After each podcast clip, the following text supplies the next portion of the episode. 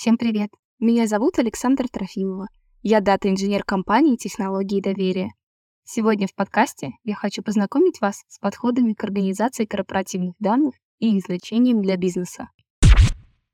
В рамках дата-древен подхода, когда оперативные и стратегические решения принимаются на основе данных, важнейший принцип – объективность и значимость информации, которой располагает компания. Если данных достаточно, а процесс анализа проведен без нарушений, руководитель имеет возможность принимать решения на основе целостной информационной картины. Для организации, основанной на дата-дривен подходе, архитектуру данных можно сравнить с мостом между бизнес-стратегией и ее технологической реализацией. Успешные выборы построения подобной конструкции – залог того, что бизнес может получать инсайт о своем продукте и необходимую для решения аналитику. Давайте рассмотрим популярные архитектуры данных.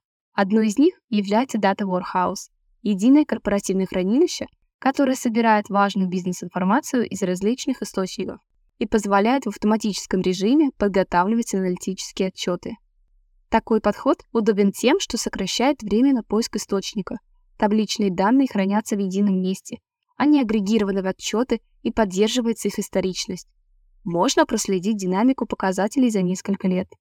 Но когда количество источников и их разнообразие растет, возникает необходимость хранить не только табличные представления, но файлы, изображения, аудио и другие форматы.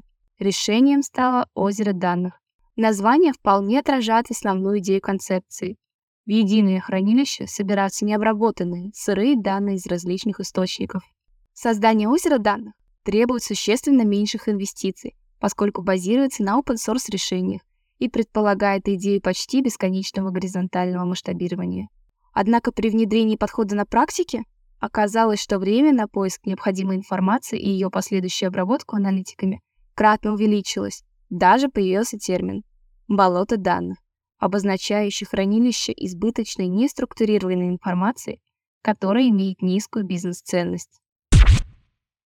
В ответ на вызовы монолитных структур новым этапом организации корпоративных данных стали распределенные архитектуры, например, Data Mesh или сетка данных.